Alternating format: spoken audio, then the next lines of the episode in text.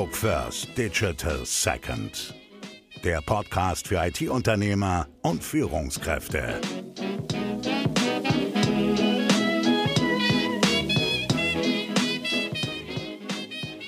Herzlich willkommen zu einer weiteren Folge Analog First, Digital Second. Heute möchten wir über ein Thema sprechen, was viele IT-Unternehmer und Führungskräfte bewegt, weil es ganz, ganz oft ihren Alltag bestimmt. Und zwar soll es um das Thema gehen, Führung und Strukturen für ein gesundes Wachstum. Das heißt, wir erleben es ganz oft in unserem Alltag, dass IT-Unternehmen sehr, sehr schnell wachsen. Sie haben ein skalierbares Geschäftsmodell. Und irgendwann merkt man, wir kommen jetzt hier an eine Größe, wo wir sagen, wir brauchen irgendwie eine Führungsebene und wir brauchen auch Werte, nach denen wir führen wollen. Ich als Unternehmer, als Gründer schaffe es nicht mehr, hier alle Mitarbeiter einzeln zu führen. Und deswegen ist das ein Thema, mit dem sich viele beschäftigen. Und heute zu Gast bei uns ist Martin. Martin ist von der Itaricon. Hallo Martin. Hi, Johannes. Genau, Martin, ähm, du bist äh, von einem Unternehmen aus Dresden. Äh, ihr seid mittlerweile auch auf eine stattliche Größe gewachsen. Was ist denn dein Background? Sag doch mal in zwei, drei Sätzen einfach, woher du kommst, was du gemacht hast und ja, was so deine bisherige, was dein bisheriger Lebensweg war. Äh, ich bin überzeugter Dresdner. Okay. Manchmal antworte ich auf diese Frage, dass ich wahrscheinlich einen der langweiligsten Lebensläufe der Welt habe. Ich habe hier ähm, Abitur gemacht, studiert und dann auch meinen ersten Job angetreten. Bin äh, 2014 zu Itaricon gekommen, in der Rolle als Vertriebsleiter. Damals waren wir so um die 70 Mitarbeiter. Bin jetzt seit August 2016 einer der Geschäftsführer und jetzt gerade just vor ein paar Monaten haben wir das erste Mal die 100 Mitarbeiter mhm. Grenze geknackt. Insofern ähm, das, was du jetzt gerade so als Intro angesprochen hast, ja, kann ich erstmal bestätigen. Sehr schön. Und äh, du bist wie zur IT-Branche gekommen? Was, wie ist da dein, dein Weg? Hast du das studiert oder wie sah das aus? Äh, oh, da muss ich aber sehr weit in die Vergangenheit zurückgehen. Wir haben Zeit. ich habe mich, ich hab mich ähm, als ich angefangen habe zu studieren, 2002, ganz bewusst für das Studium der Verkehrswirtschaft an der TU Dresden entschieden, weil die einen, äh, einen Schwerpunkt hatten im Hauptstudium, der nannte sich Kommunikationswirtschaft. Und das war, also erstens interessiert mich das sehr, so die IT-Branche, die damals die Medienbranche, irgendwie wollte ja damals jeder was mit Medien machen. Äh, ich wollte das gerne mit, mit Wirtschaft verknüpfen und diesen Studiengang gab es tatsächlich in Dresden, was auch einer der Gründe ist, warum ich hier geblieben bin.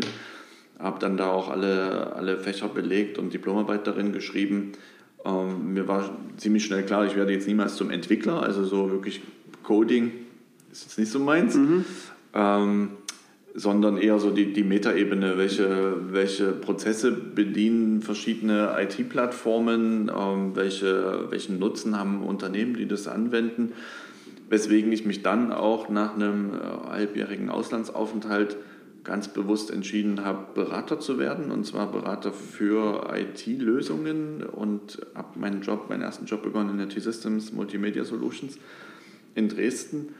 Ja, das war 2008, wie wir ja gerade festgestellt haben, ne? schon eine, eine ganze Dekade her. Mhm. Und bin dann dort äh, Berater gewesen für Social and Collaboration Solutions, was 2008 noch äh, ziemlich heißer weißt ja. war. Also das, das war, da waren wir noch früh dran okay. und habe da eigentlich schon mal so was Ähnliches erlebt, wie das, was du jetzt gerade so im Intro besprochen hast. Wir waren damals ein, ein Team von drei Leuten und am Ende, als ich die MMS verlassen habe, war dieses Team, glaube 50 Mann groß oder sowas. Ja, also äh, haben das gut geschafft zu produktivieren. Und damit war klar, dass ich in, in, in dieser Branche auf jeden Fall auch meine, meine Zukunft sehe, weil es einfach extrem, ein extrem spannendes, innovatives und sehr dynamisch schnell lebendes Umfeld ist und das liegt mir. Sehr gut, bisher nicht bereut. Noch nicht eine einzige Sekunde. Hervorragend, dann haben wir hier genau den richtigen Sitzen. Du hast es gerade schon gesagt, ihr seid mittlerweile über 100 Mitarbeiter und ihr wächst fleißig weiter. Also das ist ein, ein so der Plan. Er ja. legt da ganz gut äh, hin. Um, ähm, wie ist denn dieses Wachstum möglich gewesen? Viele beschäftigen sich damit, wie man so ein Unternehmen auf, so, auf solche Größen ähm, spielen kann, wie man ein Geschäftsmodell skalieren kann. Wie habt ihr das mhm. für euch realisiert? Wie ist das möglich aus deiner Sicht?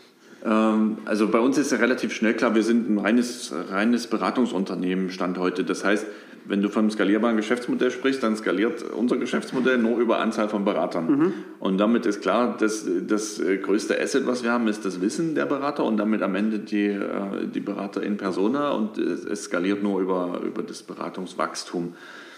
Ähm, wie wir das geschafft haben, also die, wie gesagt, ich bin 2014 gekommen, ähm, da waren, waren es schon 70 Mann, also es gab da schon gab schon Strukturen. Ja. Es war das, was du eingangs sagtest, dass es irgendwann nicht mehr durch eine einzelne Person äh, führbar war. Das war unserem, unserem Gründer Daniel äh, sehr früh bewusst, deswegen er sehr, sehr früh angefangen hat, da diese, diese Strukturen aufzubauen und ein, Management zu etablieren. Äh, was wir jetzt eigentlich, ich könnte jetzt sagen, ganz simpel konsequent weiterverfolgt haben und äh, die, dieses Management äh, enablen, mit denen gut zusammenarbeiten ähm, und natürlich trotzdem äh, alle draußen aktiv sind auf den verschiedenen Märkten, die für unsere Skalierung sorgen, auf dem Kundenmarkt und äh, auf dem Personalmarkt. Das heißt, wer sind eure Kunden? Mit welchen Branchen arbeitet ihr zusammen? Ähm, wir haben lange damit gerungen oder uns, uns lange darum gewunden, ehrlich gesagt, Branchenschwerpunkte festzulegen. Was wir machen, ist ja, wenn man es in, in einem ganz simplen Satz am Ende runterbrechen würde, wir machen SAP-Beratung. Die äh, was, was da thematisch dahinter steckt, ist, wir versuchen ähm, oder wir, wir gestalten bei unseren Kunden die Prozesse zwischen Lieferkette und äh, deren Endkunden, der, der Customer Journey, sodass das ineinandergreifende Prozesse sind und die natürlich heute digital ablaufen können und bedienen uns dazu der, der Plattformen und der Technologien von der SAP.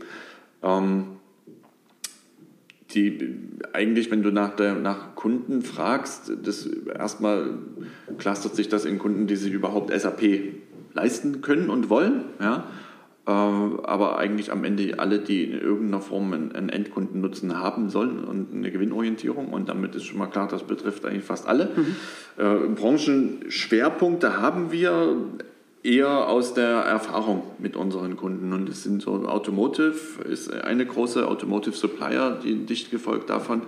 Und ähm, Financial Industry, ähm, die, also vor allem die, die äh, Finanzdienstleister der, der äh, Automobilhersteller selber. So, das sind so die Schwerpunkte. Okay, und da über eine kontinuierliche Weiterentwicklung der Kundenbeziehungen, über neue Erschließung von neuen Märkten habt ihr sozusagen jetzt auch über die letzten Jahre es geschafft, das Geschäft weiter auszubauen und damit auch dann eure Strukturen entsprechend zu erweitern, ja. um neue Mitarbeiter einzustellen. Also was, was uns gut gelingt, da äh, kann ich mal meinem GF-Kollegen Jörg auf die Schulter klopfen. Ja. Wir sind äh, ziemlich laut so, was, was unseren Außenauftritt auf der Kundenmarktseite anbelangt. Das heißt, so, wir, wir können schon ganz gut mit, mit Assets, mit Erfahrungswerten glänzen.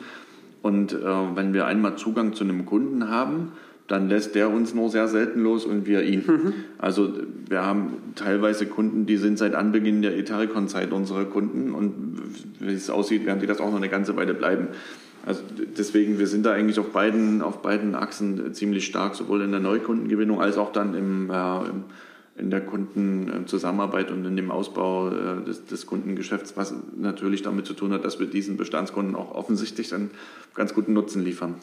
Und ja, ihr seid nicht nur auf ähm, Kundenseite laut und, und, und seid dort sehr sichtbar, sondern äh, wenn man dir bei LinkedIn und äh, Xing äh, folgt, dann sieht man auch, dass ihr auch viel ähm, preisgibt davon, was ihr innerhalb der Itaricon mhm. macht, wie ihr äh, auch mit eurer Führung, mit Prinzipien, aber auch mit Werten innerhalb der Führung umgeht. Ah, und wenn man dem Ganzen folgt, dann merkt man, dass ihr euch schon sehr intensiv damit beschäftigt. Und was ich interessant und sehr spannend finde, ist, glaube ich, A, dass es eine ziemlich neue Art ist, auch mit solchen ähm, inneren Prozessen umzugehen und die auch zu zeigen und mhm. auch zu zeigen, äh, guck mal, wir beschäftigen uns damit und wir zeigen das auch unseren Mitarbeitern ganz bewusst mitarbeiten ja. daran. Ähm, was ist die Intention? Warum beschäftigt ihr euch mit solchen Themen? Und äh, ja, was habt ihr da getan? Was sind, was sind so deine, eure Gedanken? Also erstmal cool, dass es dir aufgefallen ist. Ja. Und äh, das ist nicht vorher abgesprochen gewesen, das will ich noch mal ganz klar betonen. Ähm, wir haben, ich, ich hole mal ein kleines Stück aus. 2015 äh, haben wir einen Blog eingeführt, einen Unternehmensblog, ne, und haben den genutzt vor allem, um, äh, um unsere unsere Erfahrungen zu teilen im, im Kunden- und Projektkontext. Und schon damals habe ich in dem Blog eine Kategorie eingeführt, die nannte sich Insights.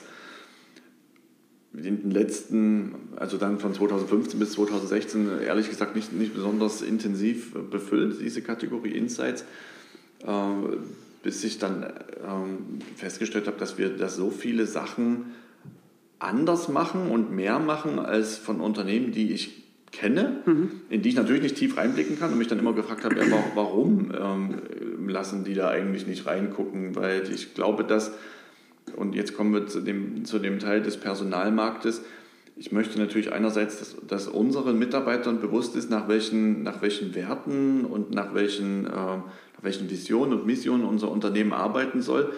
Aber warum soll ich das denn nicht auch möglichen zukünftigen Mitarbeitern erzählen? Ne? Also, dass natürlich interne Sachen intern bleiben, mhm. das ist ja wohl mal klar. Aber die Dinge, mit denen ich unsere Mitarbeiter begeistern will und äh, gerne dazu beitragen möchte, dass sie ihre Perspektive bei uns sehen, das gilt natürlich genauso für mögliche zukünftige Mitarbeiter.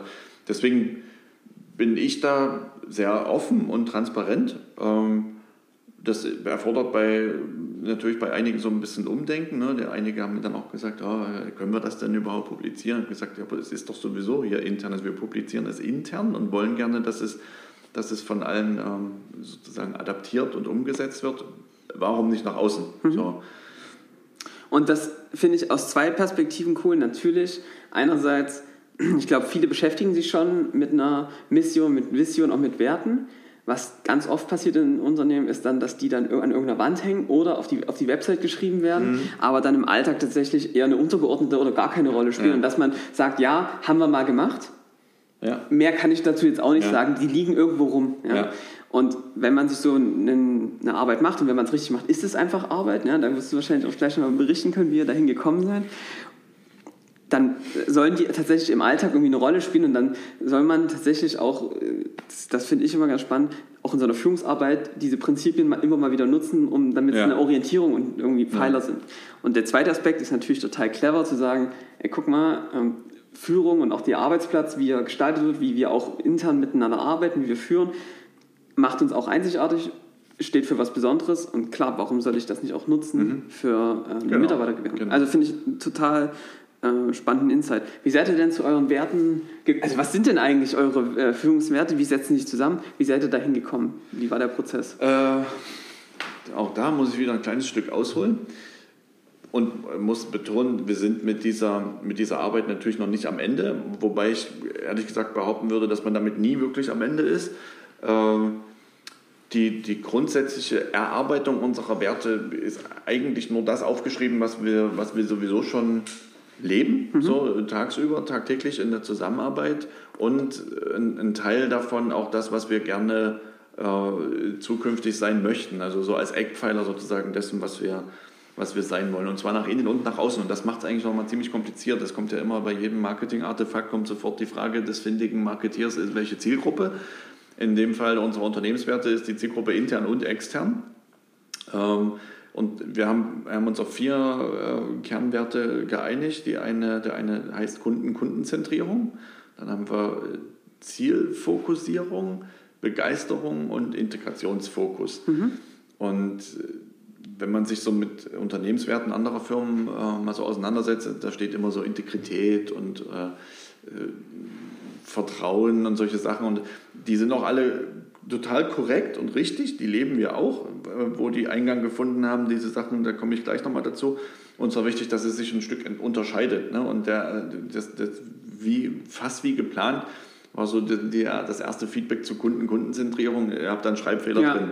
Doppelt. Genau. Ja. Was tatsächlich so ist. Es, es, steht doppelt da, aber es ist kein Schreibfehler, denn worauf wir uns konzentrieren, jetzt komme ich zum Eingang unseres Gesprächs zurück, Unsere Auftraggeber haben Endkunden und diese Endkunden sollen möglichst eine nahtlos integrierte Journey haben zwischen ihrem äh, Bestell- oder Kauferlebnis und dem Erlebnis, was, der, was das Unternehmen ihm bietet in der Produktion und in der Lieferung. Deswegen fokussieren wir uns auf den Endkunden unserer Auftraggeber, weswegen es Kunden-Kundenzentrierung ist, so als kleine, kleine Anekdote. Äh, dazu gekommen sind wir, wie gesagt, das Jörg und ich haben uns angeguckt und haben mal das aufgeschrieben, was wir ohnehin schon haben und haben es dann äh, verprobt mit, mit einigen Mitarbeitern, mit dem Führungsteam, haben gefragt, was haltet ihr davon? Haben auch noch mal ein paar Anpassungen vorgenommen, haben so ein paar erklärende Texte dazu geschrieben und den Teil der Werte auf die, auf die Website gestellt. Und dann ist natürlich immer die Frage, mit welchen, ähm, in, in welchen Handlungsleitbahnen äh, wollen wir, dass wir diese Werte erreichen, was uns dazu geführt hat, dass wir noch äh, Führungsmaximen äh, niedergeschrieben haben. Und auch das war eigentlich nur eine Niederschrift dessen, was wir heute schon leben und mhm. konsequent leben wollen. Und Handlungsmaximen, die vor allem auch neuen Mitarbeitern äh, die Möglichkeit geben sollen, sich zu orientieren, auf welchem Spielfeld bewege ich mich und äh, wie, äh, wie, wie, darf ich mich bewegen und ab wann darf ich mich nicht mehr bewegen. Ja, so die, äh, das sind also die, die Werte, dann kommen die Führungsmaximen und die Handlungsmaximen. Ein Beispiel aus der aus den Handlungsmaximen, das hatte ich jetzt gerade am, am Telefon, habe ich noch mit einer Kollegin telefoniert, ist tu Gutes und sprich darüber. Mhm. Denn, wie am Anfang schon gesagt, das, unser Asset ist das Wissen unserer Kollegen, mhm. unserer Mitarbeiter. Damit verdienen die Tarikon Geld. Und wenn keiner weiß, was der andere macht, dann äh, ist es auch nicht skalierbar und nicht übertragbar. Und das ist der Grund und, und vor allem auch nicht belohnbar. Ja? Und das ist der Grund, weswegen wir das auch niedergeschrieben haben. Tu Gutes und sprich darüber, erzähl es ja. den anderen. Also das heißt, ihr habt ähm, eure Werte, mhm. Führungs- und Handlungsmaximen. Korrekt. Okay, genau. also in diesen drei Staffelungen ist es, ist es aufgebaut. Ja.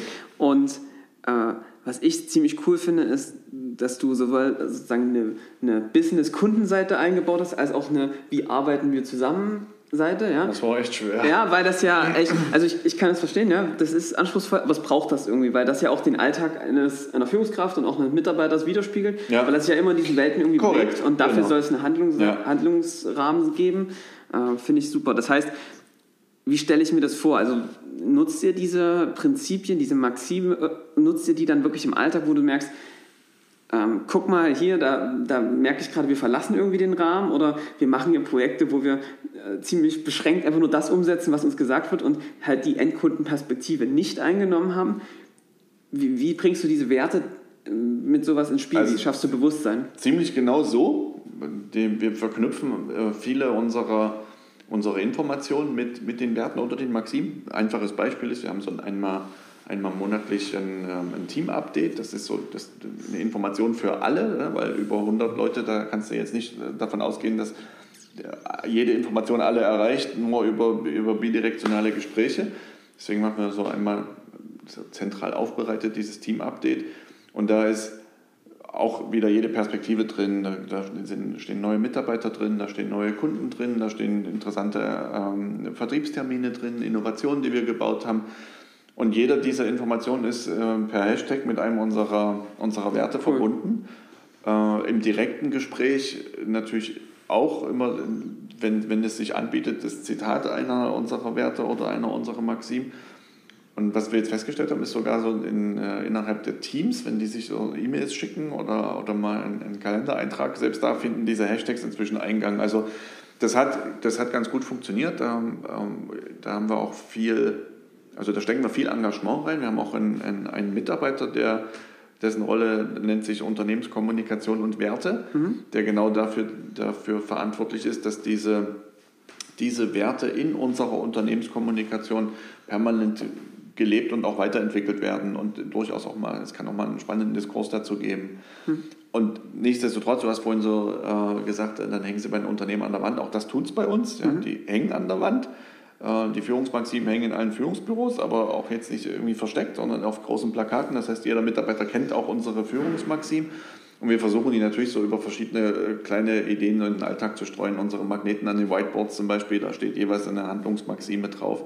Wir hatten sogar schon mal die abgefahrene Idee, unsere, unsere Meetingräume nach den Unternehmenswerten zu benennen. Statt äh, Meetingraum 1, 2, 3, 4, 5 einfach nach den Unternehmenswerten. Haben wir noch nicht gemacht, aber äh, brauchst halt immer wieder irgendwie coole Ideen, wie du das immer wieder tagtäglich so ja. äh, vor Augen geführt bekommst. Also das, da spiegelst du total unsere Erfahrung wieder. Äh, wenn du sowas machst und das auch mitnimmst, ich glaube, das ist ganz wichtig, dass du das mit einem Team gemeinsam entscheidest und auch gestaltest und, ja. und erstellst, dass du das dann wirklich ganz bewusst in den Alltag einbeziehst, damit man merkt, auch als Mitarbeiter, das ist jetzt nicht nur Gerede, sondern es wird, spielt tatsächlich, hat eine Relevanz im mhm. Alltag, ja. Sowohl, weil ich es immer wieder sehe, als auch, und ich glaube, das ist was, äh, was du gerade schon ein bisschen durch die Blumen gesagt, was du durch Vorleben als du bist ja auch eine Führungskraft, indem du deine Führungskräfte ja. führst, immer wieder eine Rolle spielt, ja, weil ja. du sagst, guck mal, das ist ein Wert, den haben wir uns ganz bewusst gesetzt. Ich glaube, hier müssen wir noch ein bisschen mehr drauf achten oder das zahlt da sehr gut drauf ein, damit man es immer wieder ins Bewusstsein schafft und irgendwann kommt es auch dann tatsächlich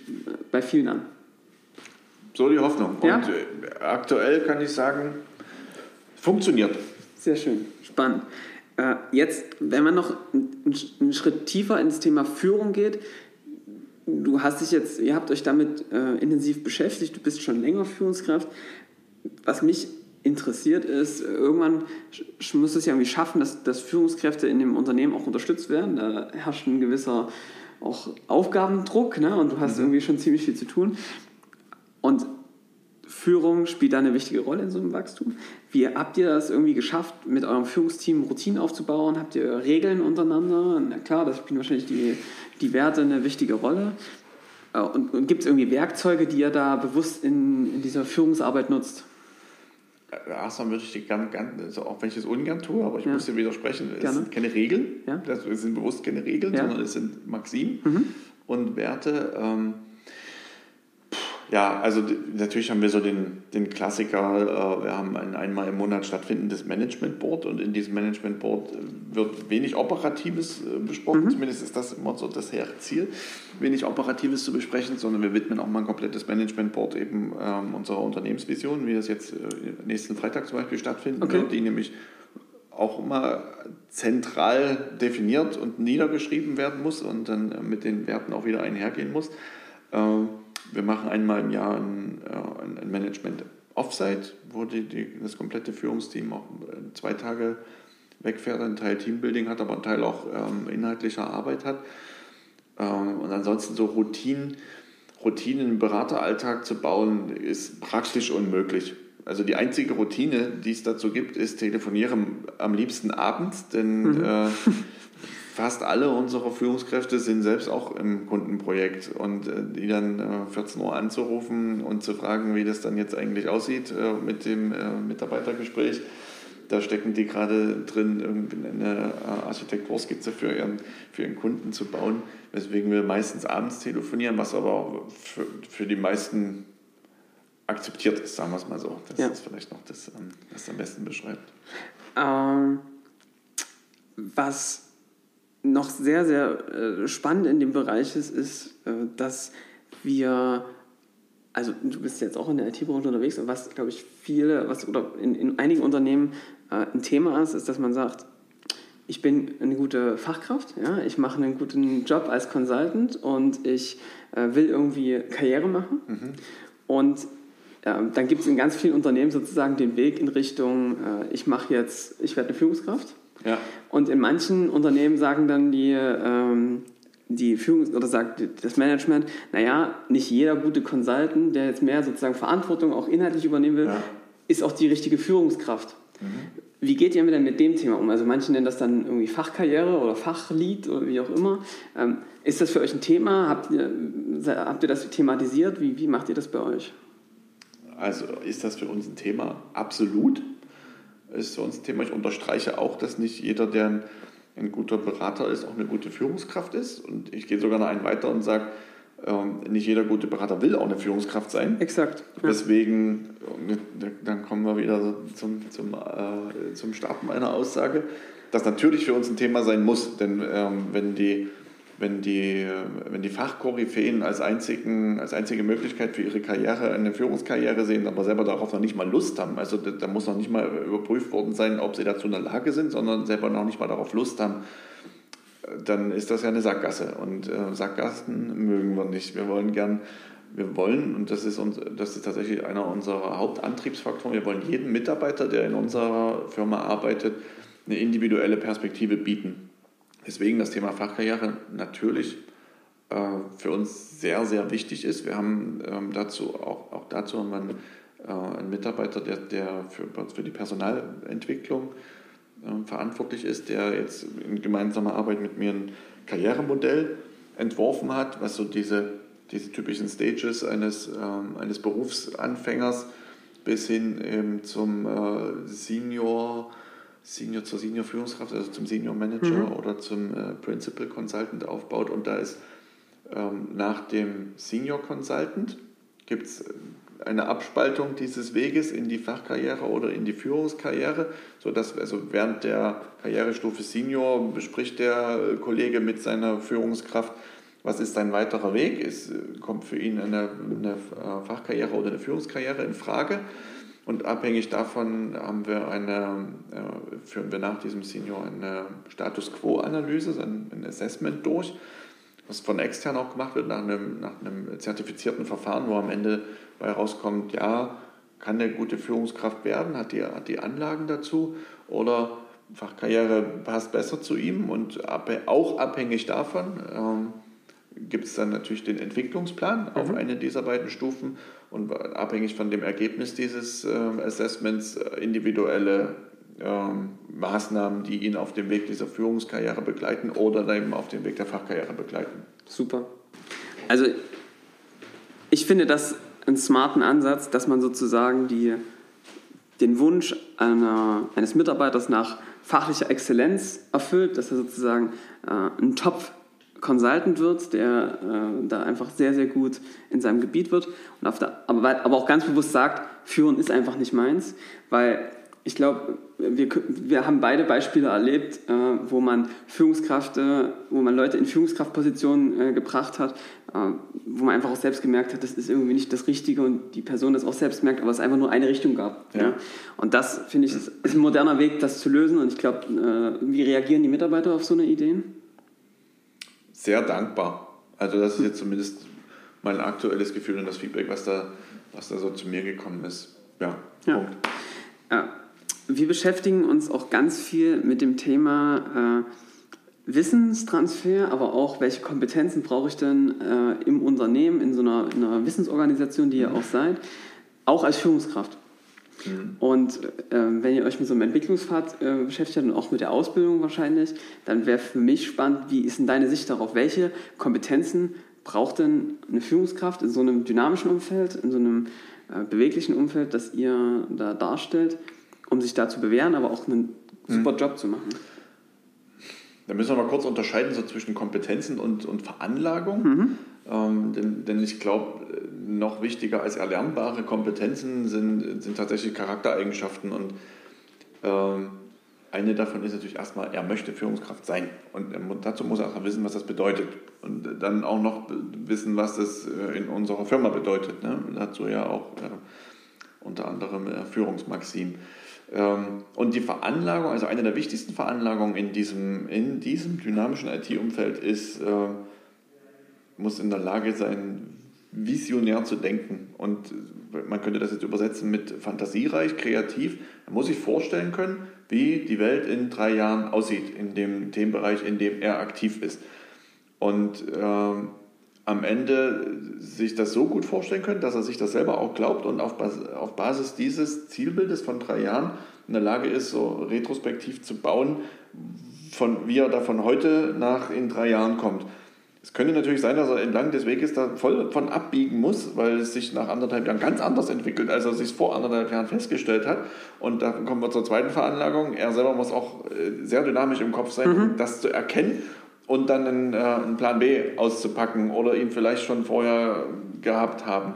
Das ist so eigentlich die, die wichtigste Veranlagung. Und die Kompetenz, ähm, da könnten wir jetzt wahrscheinlich ungefähr drei Podcasts ja. für Führungskompetenz füllen, ne? aber wenn, wenn ich mich auf eine, auf eine festlegen müsste, dann ist es die, ähm, richtig delegieren zu können. Also, und und das, das beinhaltet die richtigen Dinge zu delegieren, an die richtigen Personen zu delegieren und mit dem richtigen Maß an, an Vertrauen und Kontrolle dafür zu sorgen, dass das Ergebnis rauskommt, was er sich dabei gewünscht hat.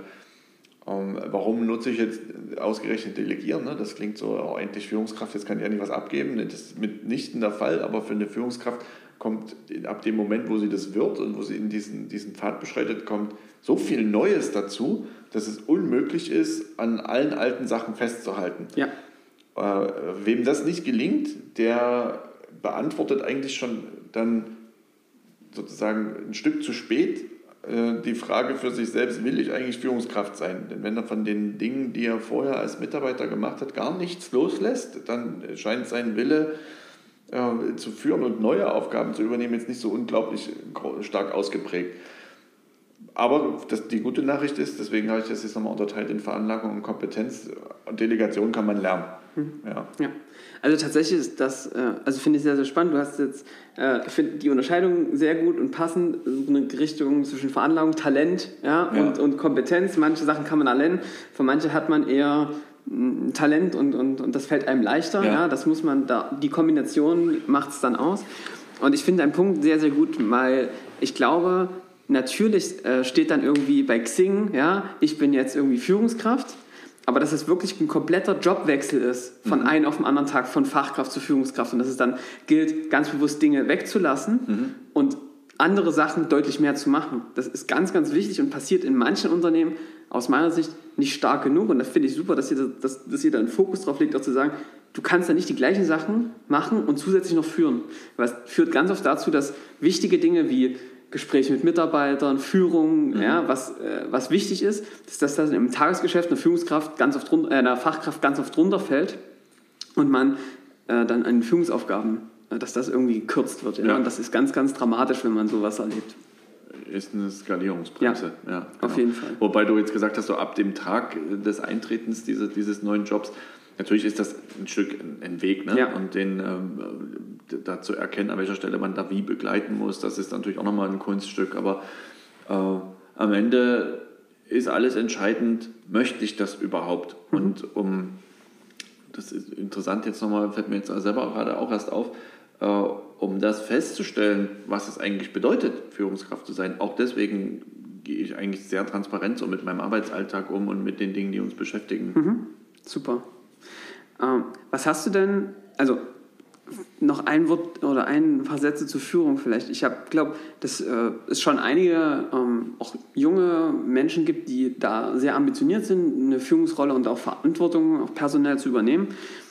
Was wäre denn so dein Tipp, äh, um für sich selbst so einen eigenen Führungsstil äh, zu finden, wo man sagt, ich glaube, da gibt es manche, die, die sind da sehr authentisch, wie sie führen und, und, und können sehr gut ähm, mit, mit ihren Mitarbeitern ähm, das organisieren und da fühlen sich irgendwie alle gut bei. Mhm. Und manche haben da noch nicht den Stil gefunden. Was, hast, hast du einen Tipp an junge Führungskräfte, die auf dem Podcast vielleicht äh, zuhören, wie man zu so einem eigenen Stil findet? Das ist einfach nur ein viel lesen und sich viel mit dem Thema beschäftigen, ausprobieren. Was, was wirst du sagen? Wie findet man da seinen Weg? Ähm, ein, äh, sagen wir mal so, mein mein, mein wichtigsten Punkt, den hast du jetzt gerade schon so halb genannt, ein bisschen versteckt, ähm, ist Authentizität. Die, jemandem irgendwas vorzuspielen, ist totaler Käse. Ne? Das auch, deswegen bin ich eigentlich fast immer authentisch. Äh, nee, nicht fast, ich bin immer authentisch und man, man kann mir auch relativ gut äh, ablesen, wie ich gerade drauf bin, wie es mir geht und auch damit gehe ich offen und ehrlich um. Ähm, und warum sage ich das? Wenn, wenn diese also gerade jetzt mal bei auf unsere Situation gemappt, wenn äh, diese, dieses Assessment ergeben hat, ja, der kann eine Führungskraft sein, dann ist er auch äh, eine authentische Führungskraft. Dann soll er bitte auch authentisch bleiben. Denn verspielt er die Situation oder spielt er etwas anderes vor, als er eigentlich ist, dann ist er ja eine andere Persönlichkeit oder versucht eine andere Persönlichkeit zu sein und damit nicht die, die assessiert wurde. und deswegen, also Authentizität ist für mich ein Must. Ähm, und mindestens genauso wichtig, das ist aber eigentlich, das ist eigentlich so eher so eine Hidden Message, ist äh, Adaptionsfähigkeit. Natürlich muss ich wissen, in welcher Situation ich mich wie geben kann. Ne? Also erscheine ich jetzt mal ähm, in, in, einer kurzen Hose oder braucht sie Krawatte? Und das, diese Situation muss ich erkennen und, und lesen können und mich darauf einstellen können. Mhm. So, Punkt. Ähm, für, für so den Arbeitsablauf, den Arbeitsalltag ist eigentlich mein, mein, mein wichtigster Tipp, sich selbst eine eigene Organisation und eine eigene Struktur des Arbeitsalltags zu schaffen. Und du hast gerade gefragt, reicht es da, wenn man viel liest? Und ich glaube, das, das auf gar keinen Fall. Klar kann man das machen, um sich verschiedene Bilder zu holen, aber am Ende ist es höchst individuell. Und das hatte ich jetzt gerade in einem Live-Beispiel mit einem Kollegen gemeinsam, der ähm, seine Outlook-Inbox unglaublich strukturiert. Der hat da 50 Unterordner und kommt damit super klar. Das würde mich killen. Mhm. Ich habe einen Ordner und ja. der lautet Inbox. Mhm. Und wenn ich darin was suche, dann suche ich es. Ja. ja. Äh, ich, auch, ich arbeite immer so nach dem, nach dem Zero-Inbox-Prinzip. Mhm. Also ich versuche tatsächlich jede Mail so innerhalb von 24 Stunden auch zu beantworten. Ähm, einfach damit ich am Ende eine Inbox null habe und dann äh, den Tag beenden kann. Ja. Und wer da welcher Typ ist, das muss einfach jeder selber rausfinden. Ja. Da irgendein Muster überzustülpen, auch ich habe das am Anfang probiert und habe mir Unterordner so angelegt im, im Outlook am Anfang meiner Berufszeit und habe dann ganz konsequent versucht, das zu verfolgen, bin aber immer abgestorben und dann habe ich mir immer gedacht, okay, ich bin einfach nicht der Typ dafür. Mhm. Und dieses Stil für sich zu finden und den auch dann konsequent beizubehalten, finde das ist wichtig, denn da gibt es kein richtig oder falsch. Ja, also äh, das teile ich total. Das heißt, einerseits Authentizität ja, in der Führung, auf der anderen Seite äh, für sich eine gute Organisation finden, äh, wie, wie ich mir meinen Arbeitsalltag äh, organisiere. Ich glaube, was auch noch eine Rolle spielt, ist das Thema, ein bisschen was über sich selbst lernen. Ja? Also wer, wer bin ich und was sind vielleicht auch bei mir die Punkte, die immer wieder Leute drücken, wo es bei mir vielleicht manchmal, wo ich ein bisschen äh, über die Stränge schlage, was, was mich irgendwie ja. nervt, ja. Weil wenn ich die Dinge kenne, dann weiß ich auch, es gibt ja viele, die sagen, ich muss mich erstmal selbst lernen zu führen mhm. und dann kann ich andere mhm. führen. Ich glaube, da ist irgendwie ein Stück äh, Wahrheit dran, weil man tatsächlich eine gewisse Beherrschung ja. und Selbsterkenntnis einfach braucht, bevor man das mit anderen äh, gemeinsam geht, den Weg. Ja. Äh, super spannend. Ich habe noch eine Frage in die Richtung. Ihr habt, äh, du hast natürlich auch Führungskräfte. Wie viele Führungskräfte hast du, äh, mit denen du ganz direkt sozusagen arbeitest, wo du auch sagen würdest, die führst du direkt? Sieben. Mhm. Okay, und du hast noch einen Geschäftspartner ähm, oder einen Partner, der dein äh, Geschäftsführer ist. Und ihr habt euch auch die, ihr habt euch auch verschiedene Themenbereiche mhm. aufgeteilt. Äh, ich glaube, das ist ein Bild, was es ganz oft gibt mit mehreren Geschäftsführern. Ja. Wie habt ihr das bei euch gelöst? Und vor allem, spannende Frage, auch untereinander, wie schafft ihr das, Themen, die sich auch überschneiden, die mehrere Bereiche, die ihr aber vielleicht personell miteinander getrennt habt, wie schafft ihr die Kommunikation, wenn es einfach Dinge gibt, die sich da überschneiden? Das ist in der Tat eine sehr spannende Frage. Also ich habe den Geschäftsführungskollegen, den, du ansprichst, das ist Jörg. Herzlichen mhm. Gruß an dieser Stelle. Schöne Grüße an Jörg. Ähm, erstmal haben wir eine, eine, auf dem Papier eine recht klare Verteilung. Jörg Kundenmarkt, Martin Personalmarkt und die Wertschöpfung, also unsere Business Units, in denen die Berater organisiert sind, ähm, die ich sage jetzt mal vorsichtig, auch wir sind mit niemand rum, die teilen wir uns. Ähm, wobei die disziplinarische Führung der BU-Manager äh, ich innehabe und ähm, Jörg mit den Themen, mit den Vertriebsthemen, Portfolio-Themen, Business Development-Themen auf sie einwirkt und ich ähm, vor allem mit den, mit den personalrelevanten Themen und zwar den personalmarktrelevanten, also den Recruiting-Themen und auch den Personalentwicklungsthemen. Wir haben das auch mal recht sauber zwischen uns aufge, aufgeteilt und einen Geschäftsverteilungsplan gemacht. So. Danach hat, Jörg eine, eine Business Capability Matrix ausgepackt und die haben, haben, wir einfach unsere Namen dran geschrieben, je nachdem, wer da was macht, um auch für, für uns so sauber zu sein, wer hat am Ende eigentlich für welches Thema die Verantwortung, ne? ja. wo, wo landet das. Und trotzdem hast du natürlich völlig recht, am Ende gibt es massig Überschneidungen, denn unser, unser Geschäft ist erstmal vom Modell her total trivial.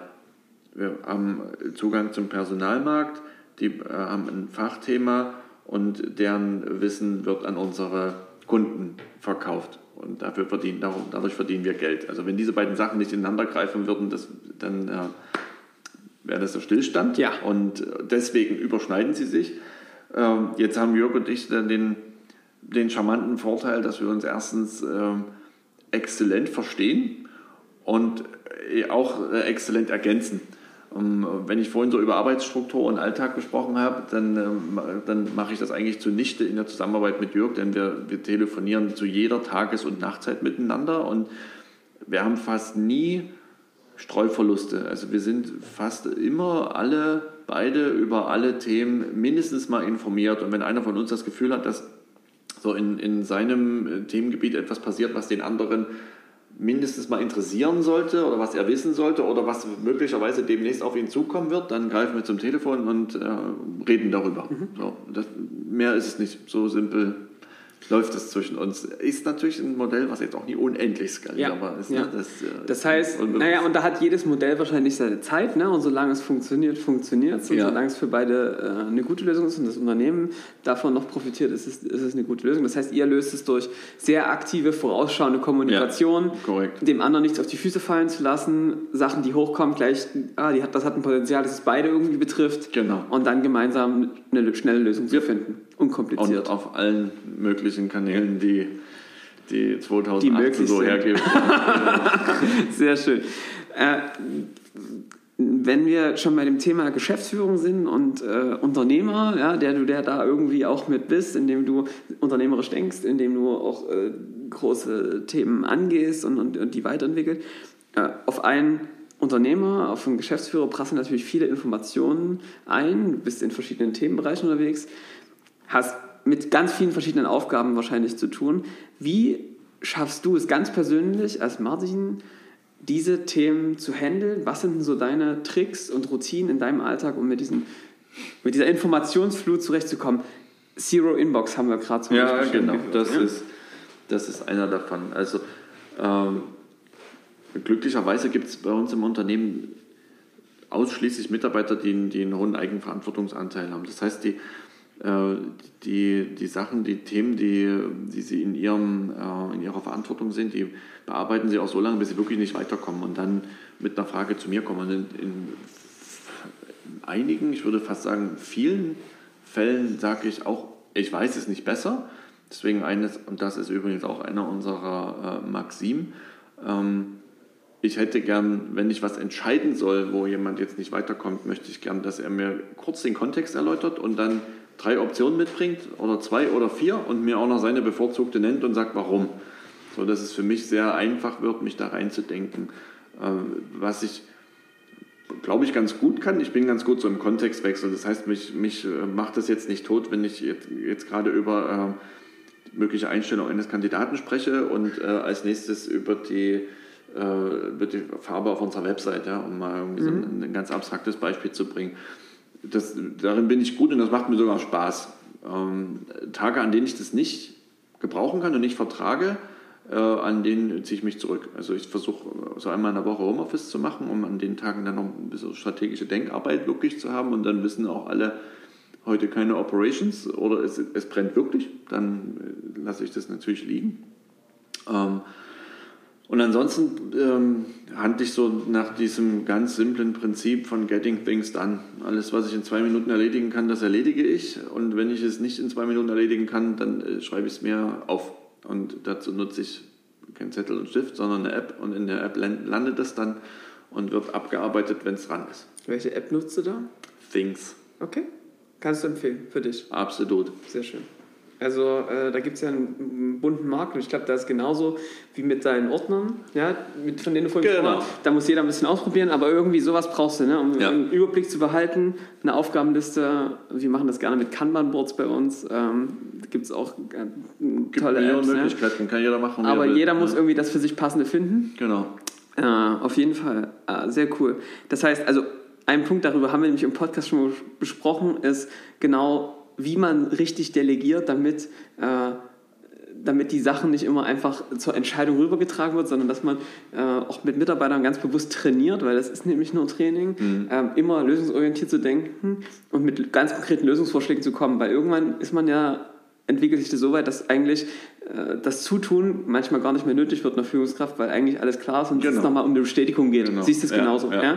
Also, äh, so- Und das ist halt auch immer wir- wirklich ein Mantra von mir. Ich weiß es ganz sicher Ja. nicht besser als derjenige, der gerade mit dem fachlich Thema damit zu mir beschäftigt. kommt, ne? Ja, auf jeden Fall. Auf welcher Informationsgrundlage soll ich jetzt eine Entscheidung treffen? Ja. Intuition, das ist das, was da noch am meisten hilft. Und äh, die kommen natürlich nur über Erfahrung. Und klar, manchmal hat man als, äh, als, als ein Geschäftsführer schon einen gewissen Weitblick, weil man auch an verschiedenen Themen äh, arbeitet und dann auch sieht, wie Themen vielleicht miteinander Ja. zusammenhängen. Und damit ist so ein beratender Aspekt, glaube ich, äh, ein cooler Ansatz.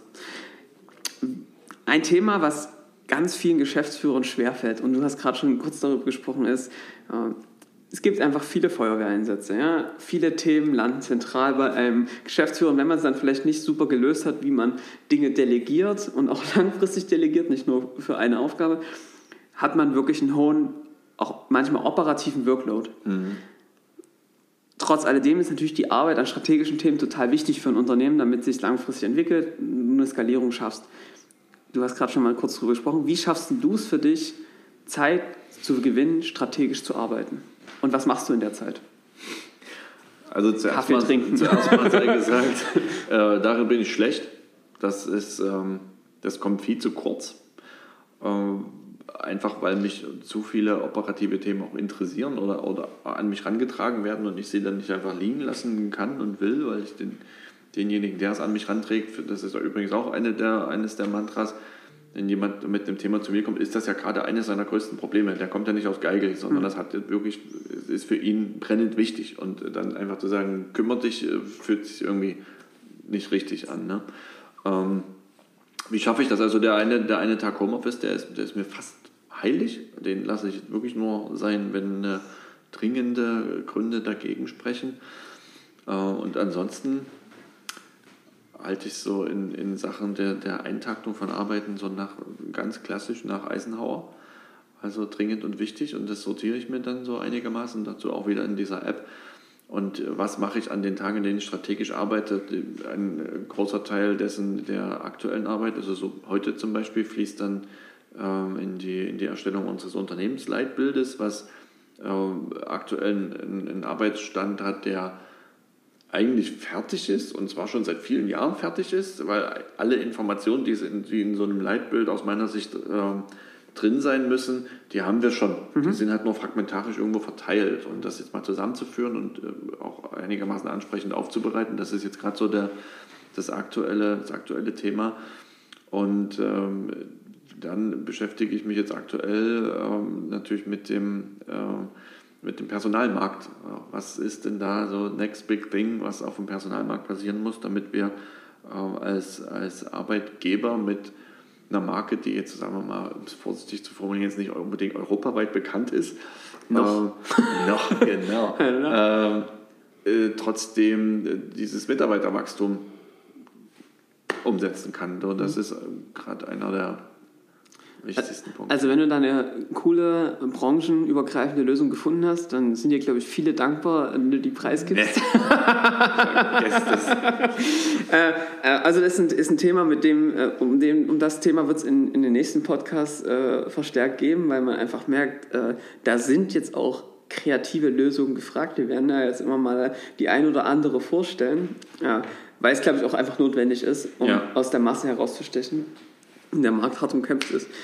Ähm, okay, jetzt du, super coole Ideen, die du hier, ähm, die ihr bei euch umsetzt, die ihr nicht nur denkt, sondern auch macht. Das finde ich total spitze. Äh, auf so eine Ideen kommt man klar manchmal unter der Dusche. Äh, aber was mich interessiert ist, wo holst du dir denn Inspiration für Neues? Also das sind coole Ansätze. Woher kommen die? Was sind deine Quellen der Inspiration?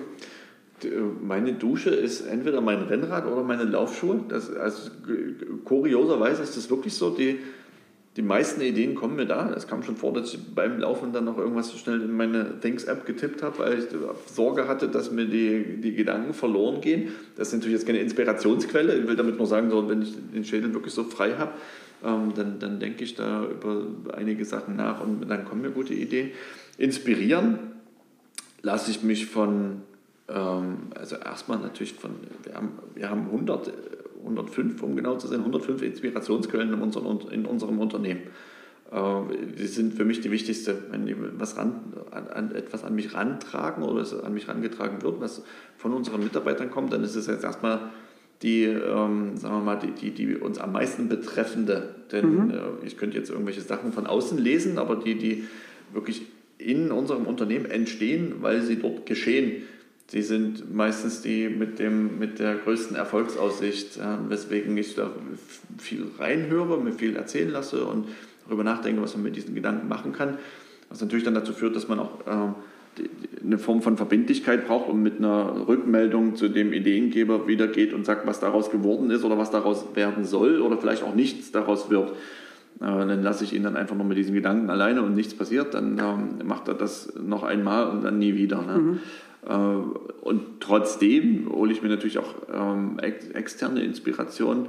So, wir hatten ja schon mal darüber gesprochen, ähm, dass die, die äh, MMS ja ein ganz gutes, ganz guter, wie soll man mal sagen, so ein Netzwerker, Ja. äh, Netzwerkursprung ist und viele meiner ehemaligen Kollegen aus, aus dem Unternehmen sind entweder noch da oder jetzt in anderen Unternehmen, was dazu führt, dass wir uns ähm, gelegentlich mal geordnet in einem, wir haben tatsächlich so ein Netzwerker, eine Netzwerkgruppe, in der wir uns einmal im Vierteljahr treffen, immer bei einem der anderen Unternehmen ähm, und uns über Ideen austauschen und Themen, die das Unternehmen, was gerade Host ist, am meisten umtreibt. Cool.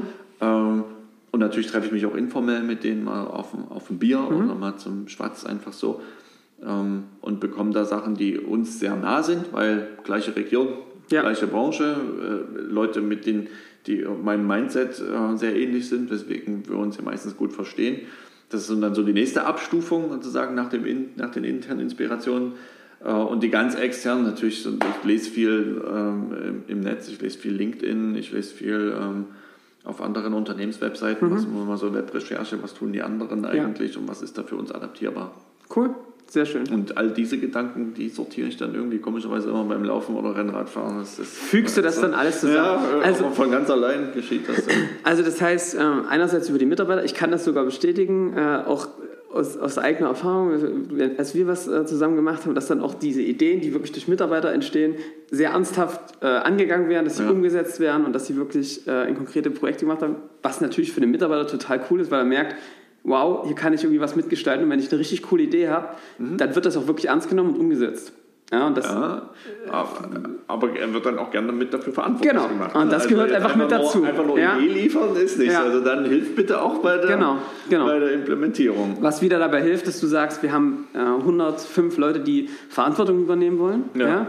Ähm, und das ist eine Kultur, die man sozusagen, der man kontinuierlich arbeitet. So, Ja. Und dann hast du gesagt, Netzwerkgruppe, also Unternehmer äh, schließen sich zusammen, tauschen ihre Gedanken aus, lernen voneinander und Bücher.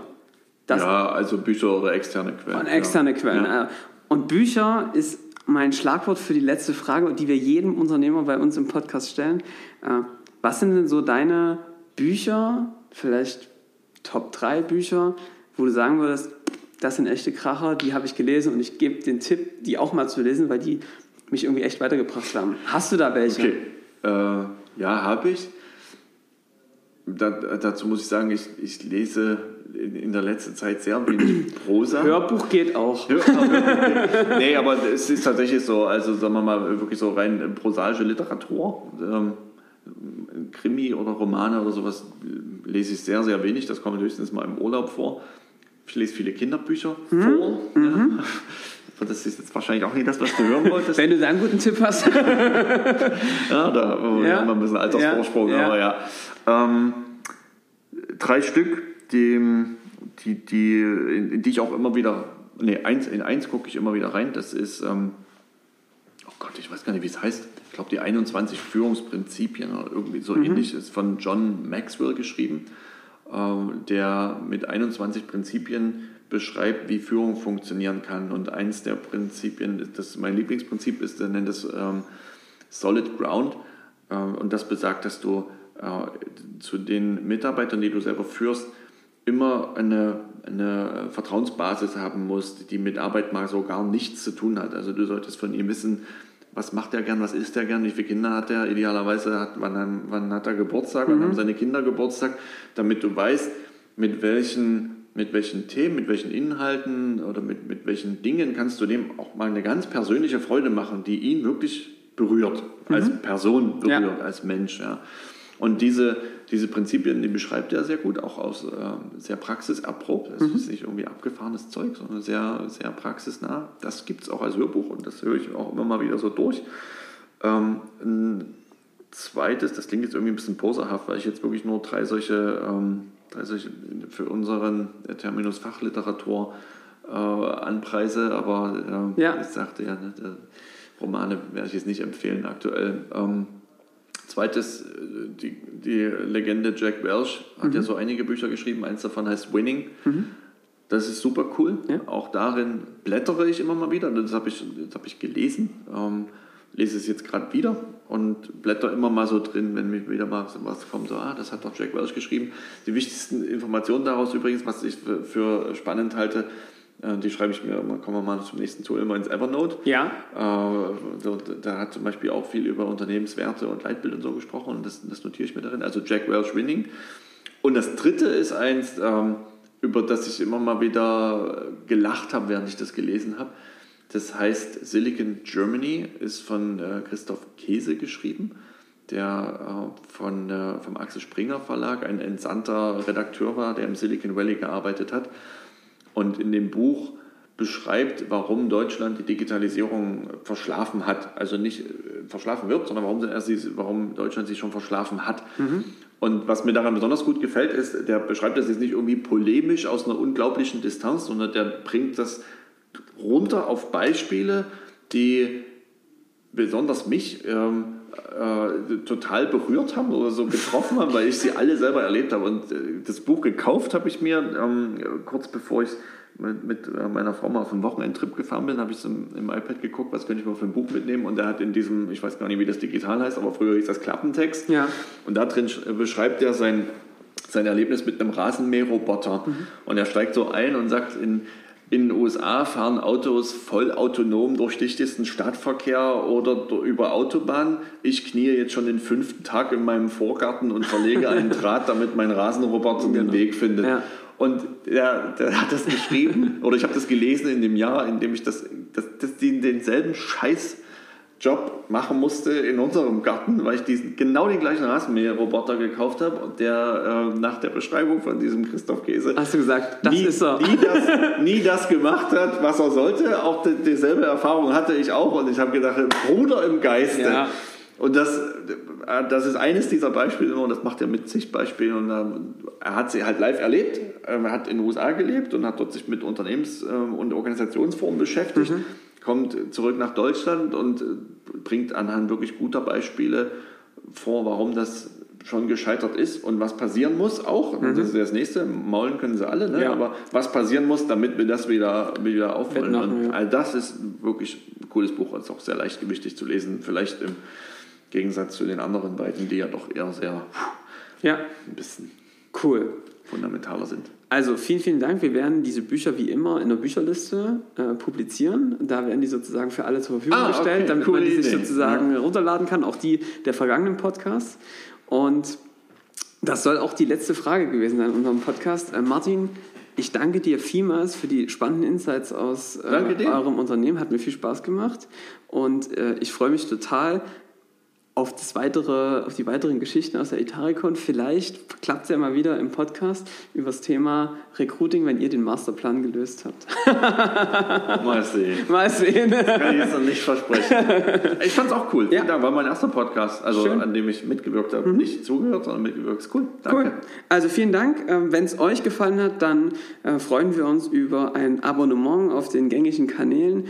Äh, lasst uns gerne einen Kommentar da, was euch gefallen hat, äh, welche Themen ihr euch wünscht. Und lasst uns gerne eine Bewertung da. Und dann sehen wir uns das nächste Mal wieder bei Analog First, Digital Second. Der Podcast für IT-Unternehmer und Führungskräfte.